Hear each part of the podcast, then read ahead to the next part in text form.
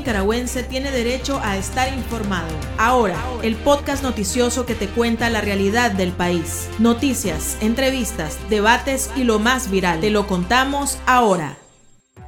Bienvenidos al podcast de Artículo 66. Les saluda Slish Villachica. Marlin Balmaceda nos presenta un vistazo de los titulares que han marcado este día. Presos políticos reciben visita familiar por novena ocasión en un año. Policía entrega sin vida a militante sandinista tras arrestarlo por armar escándalo el 19 de julio. Restricciones de Estados Unidos y ruptura con Taiwán ponen en aprietos a azucareros. En el pulso, desempeño de Ortega lo ubica en el sexto lugar en Latinoamérica, según encuesta. Iniciamos el podcast ahora, correspondiente a este viernes 22 de julio del 2022. Las 5 del día. Las noticias más importantes. El régimen autorizó que los presos políticos cautivos en el Nuevo Chipote recibieran la visita de sus familiares, después de mantenerlos 40 días incomunicados y aislados. Esta es la novena ocasión que los reos son vistos por sus parientes en más de un año de encierro para la mayoría. Una fuente reveló a artículo 66 que el régimen avisó a los familiares apenas una hora antes de la visita. Entre los reos políticos que pudieron comunicarse con sus cercanos este 22 de julio se encuentran Juan Sebastián Chamorro, Luis Rivas Anduray, José Adán Aguerri, Violeta Granera y Tamara Dávila. Por su parte, Berta Valle, esposa de Félix Maradiaga, demandó a las autoridades permitir el ingreso de una Biblia para el dirigente opositor. La campaña Una Biblia para Félix inició en 2021 luego de la primera visita. Sin embargo, la dictadura niega el acceso a cualquier material de lectura. La policía entregó sin vida al militante sandinista Roberto José Meneses Morales, de 36 años, luego de detenerlo por presuntamente armar escándalo en la celebración partidaria del 19 de julio. El joven, originario de Diriomo, Granada, falleció el mismo día en las celdas de la estación de ese municipio, tras ser llevado con violencia al lugar. La policía alegó que Roberto, conocido como Tito, se había quitado la vida. Sin embargo, los familiares no creen en la versión policial y el día de su entierro, el ataúd no fue cubierto por la bandera rojinegra. Escuchemos las declaraciones de Roberto Meneses, padre del joven. Unas personas que estaban ahí me dice al otro lado de la carretera por la gasolinera que está una malla esa malla de ahí está visible directamente hasta donde está la, la cárcel, pues, donde los meten a ellos. Y me dice, dicen ellos que el, muchacho estaba gritando, gritaba y gritaba. Y después dice, llegaron tres, tres policías de negro, me dice. Ahí, a ese lado. Ya después ya no se volvió a escuchar los gritos de él. Yo me imagino que en ese momento fue que me lo mataron. Otra cosa, estoy a, a 30 metros más o menos de la policía. Muchas veces me han venido a molestar que les preste una cosa, que les preste otra cosa. Y ahora que mi hijo se muere, que se suicida supuestamente ellos, no tuvieron los pies para venirme a decir en el mismo momento que, está sucediendo, que sucedió eso, para que yo lo fuera a ver a dónde estaba colgado. Yo hubiera quedado más satisfecho, digo, se mató mi hijo, ¿qué más voy a hacer? No puedo echarle culpa a nadie. Pero no, ellos no me vienen a avisar en el mismo momento, me vienen a avisar hasta que ellos armaron su ajedrez.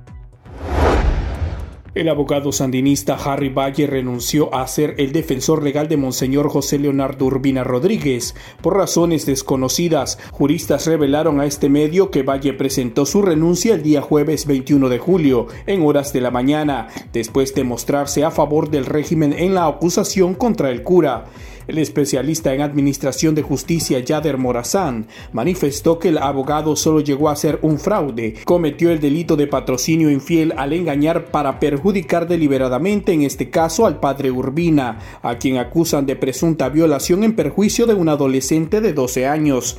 A su vez, se conoció que el juez Eden Enrique Aguilar Castro será quien enjuicia a Monseñor José Leonardo Urbina. Eden Aguilar es otro reconocido sandinista según los mismos abogados. La ruptura de las relaciones diplomáticas con Taiwán y la eliminación de la cuota azucarera de Nicaragua al mercado de Estados Unidos afectará el envío de 92 mil toneladas de ese producto a estos mercados a partir de julio y octubre 2022.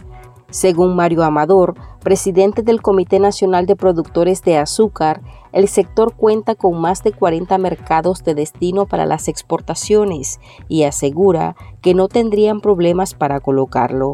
Sin embargo, tendrán una afectación por tema de precios de alrededor de 6.5 millones de dólares, de los cuales el 55% será asumido por los productores privados de caña y el restante 45% por los cuatro ingenios del país. Un economista dijo en condición de anonimato que las restricciones a los empresarios aliados de Daniel Ortega podrían agravarse si no hay un cambio político en Nicaragua. Un informe elaborado por el Centro de Estudios Transdisciplinarios de Centroamérica, CETCAN, señaló que el presidente ilegítimo de Nicaragua, Daniel Ortega, se beneficia del mapa político de América Latina, ya que sus nuevos gobiernos de izquierda, si bien no apoyan su deriva totalitaria, tampoco la condenan. El documento denominado Reconfiguraciones Políticas Regionales y Radicalización Autoritaria destaca que, en términos generales, Ortega se encuentra en una posición más cómoda para sus pretensiones dictatoriales en el nuevo mapa político latinoamericano. El centro de pensamiento indica que la instalación de gobiernos calificados como de izquierda o progresistas como el de Gabriel Boric en Chile, Xiomara Castro en Honduras, Gustavo Petro en Colombia y la probable elección de Luis Lula da Silva en Brasil, posiblemente no se alineen con el régimen, pero tampoco seguirán una línea proactiva de denuncias y condenas de la situación represiva de Nicaragua y el carácter ilegítimo de Ortega. 8 de cada 10 personas de Nicaragua queremos vivir en libertad. Es nuestro derecho. Queremos ser felices. Demandamos respeto y cumplimiento de la Declaración Universal de los Derechos Humanos. Queremos vivir en paz, sin miseria ni opresión. Sobrevive la palabra y el camino, porque sos Nicaragua la guerrera del amor. Movimiento Autónomo de Mujeres. Las noticias más destacadas, el ritmo de la realidad nacional y debates para comprender el panorama social, ahora, el podcast informativo sobre Nicaragua.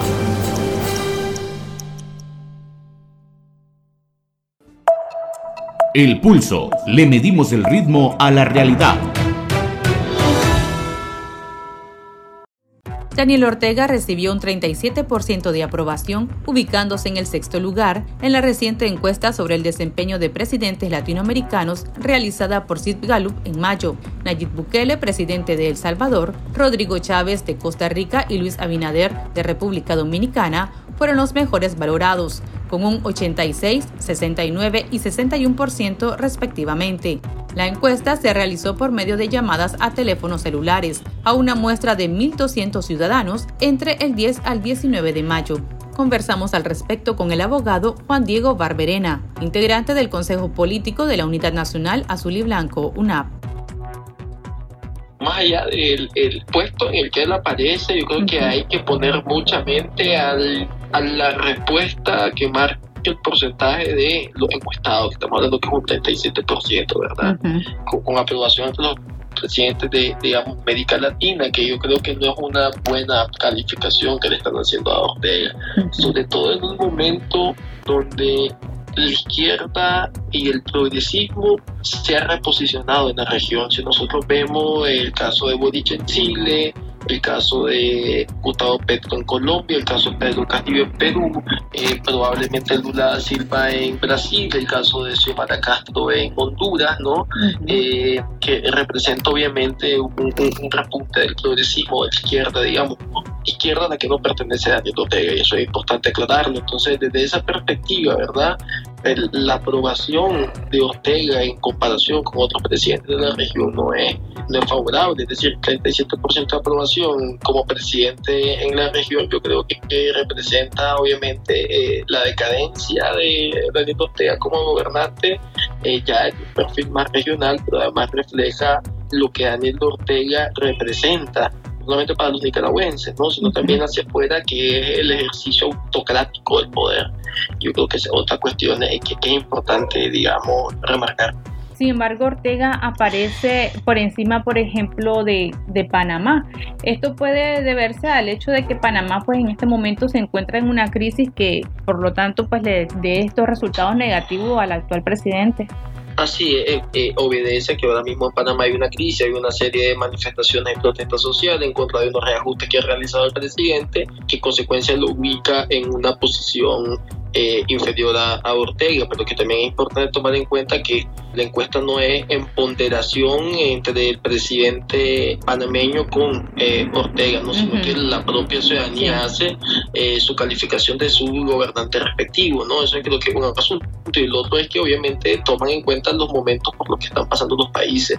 En este caso también hay un panorama interesante de reflexionar un poco más, digamos, académicamente en la región, y es que ante la exclusión social, ante algunas políticas neoliberales que profundizan las desigualdades ¿verdad? sociales, obviamente hay sectores de la sociedad perjudicados por esas desigualdades que prefieren ah, de alguna manera regímenes autoritarios, autocráticos, que no resuelven problemas estructurales, pero sí problemas inmediatos que no le habían sido resueltos anteriormente. ¿no? Entonces también eso responde a eh, las coyunturas y contextos en los que se está desarrollando ahora mismo los diferentes, los diferentes gobiernos. Pero el presidente Cortés ahora mismo está pasando una crisis eh, desde una perspectiva un poco más económica y social, que es distinto a lo que hay en Nicaragua, porque hay en efecto en Nicaragua una crisis económica y social muy fuerte, pero además la principal crítica de Ortega es por su ejercicio autoritario del poder y por su violación a los derechos humanos y la consumación de crímenes de deshumanidad, ¿verdad? Bueno, también un aspecto que, que, lo han dicho incluso algunos eh, especialistas en encuestas, que en la situación de Nicaragua posiblemente también la población tenga miedo a opinar que exista la autocensura. que la, población tiene en efecto miedo a opinar, ¿verdad? Eh, porque no saben si la están grabando, es decir, no tienen la certeza necesaria de que el encuestador es el encuestador, ¿verdad? Entonces no saben si la están grabando, no saben si es actividad de inteligencia de la dictadura, no saben si tienen sus líneas intervenidas, porque las llamadas son directas, es decir, son en línea básica, no necesariamente por WhatsApp, por ejemplo. Eh, entonces hay, hay, hay mucho temor, pero más allá de eso, la aprobación no fue desfavorable, ¿verdad? No, y yo creo que es un aspecto a remarcar, la aprobación no es favorable, eh, un 37% refleja en efecto que Daniel Ortega no le está resolviendo a los nicaragüenses su necesidad. Y hay un dato importante, eh, si vos tomas en cuenta, 37% representa el piso y el núcleo duro de votantes de Daniel Ortega. En consecuencia, es el núcleo duro de votantes que en su mayoría aprueban su gestión y no necesariamente eh, ese 37% está tomando en cuenta a eh, alguno eh, eh, o, tome en cuenta o ahí está manifiesto, ahí está representado, reflejado, digamos, la gran mayoría de los nicaragüenses que desaprueban la gestión de Ortega porque han sido, digamos, perjudicados por su inoperancia e ineptitud, ¿verdad? Yo creo que ese es un elemento importante de remarcar, que seguramente ya en una manifestación electoral directa en donde se denota el comportamiento electoral de la gente en una elección, digamos, es, mucho menor, ¿verdad?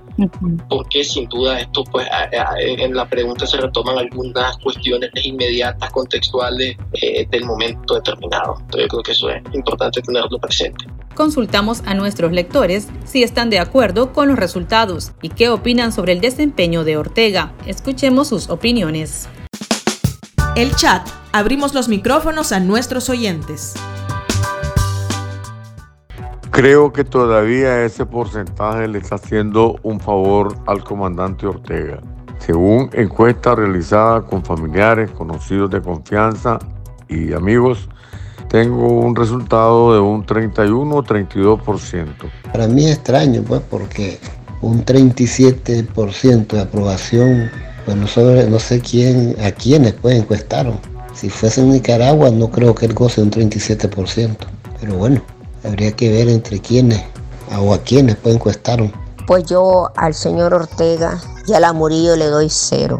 Como presidente, cero. No veo otro punto más, más, mejor que ese. Cero, cero. No les vamos a poner más porque no hay otro número. Y ya saben ustedes, mejor presidente que hay, bueno, tenemos a Bukele. Sigue el que sigue y después ya saben que los otros, por lo que se entiende, no, no están en grandes escalas. Pero al señor este, Ortega, de mi parte, yo le doy un cero doble cero para que le rinda más. Al desempeño de Ortega, yo le asigno punto, cero, punto. Yo opinaría que Ortega tiene apenas ni siquiera el, el menos 1%. O sea, no califica para nada. No debería ni aparecer en la tabla. No está dejando el país en bancarrota. Para estar al tanto del acontecer nacional y conocer las voces calificadas sobre la realidad nacional, ahora el podcast informativo sobre Nicaragua.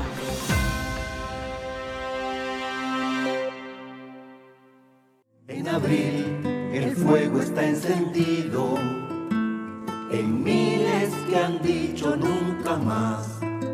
Sembraron semillas de esperanza por Nicaragua. La tierra las acurrucó y germinó con amor. Sus rostros van por las calles, entre nosotros está. La semilla se multiplicó con flores y frutos, trayendo esperanza para resistir, a pesar de la plaga y maleza que quisieron dañar la semilla. Múltiples voces susurran, liberate y desprendete de todo lo que te impide ser y volar en libertad. Que lo malo se va a acabar, que lo bueno ya va a empezar. Ya no quiero llorar de pena, solo quiero cantar a sus cenas, que el cielo me quiere cantar. Movimiento Autónomo de Mujeres. Sigo creyendo que lo malo acaba, que lo bueno viene, la conciencia te llama. Tendencias, la viralidad de las redes sociales. La jueza Yasuara Zamora Rivera del Juzgado Especializado en Violencia del Triángulo Minero condenó a cadena perpetua a Marlon Noel Ríos Rizo, de 36 años, quien se declaró culpable por el femicidio de su cónyuge, Kenia Vivas, de 19, hecho que ocurrió el 14 de julio en una comunidad de Bonanza, Caribe Norte de Nicaragua. Durante la lectura de sentencia, la judicial indicó que las pruebas presentadas por la Fiscalía demostraron el grado de violencia y la hazaña. La jueza indicó que el hombre descargó su odio contra la mujer utilizando dos machetes, un hacha y una cutacha. En la acusación se detalló que Ríos Rizo causó 104 perforaciones al grado de cercenar el brazo izquierdo de su víctima.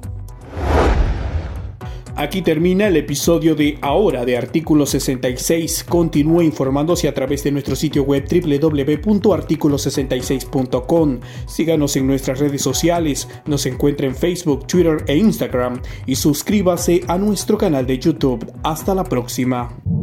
La información veraz y de primera mano está ahora. No te perdás el podcast noticioso que te cuenta la realidad del país. Compartí y pasa la voz.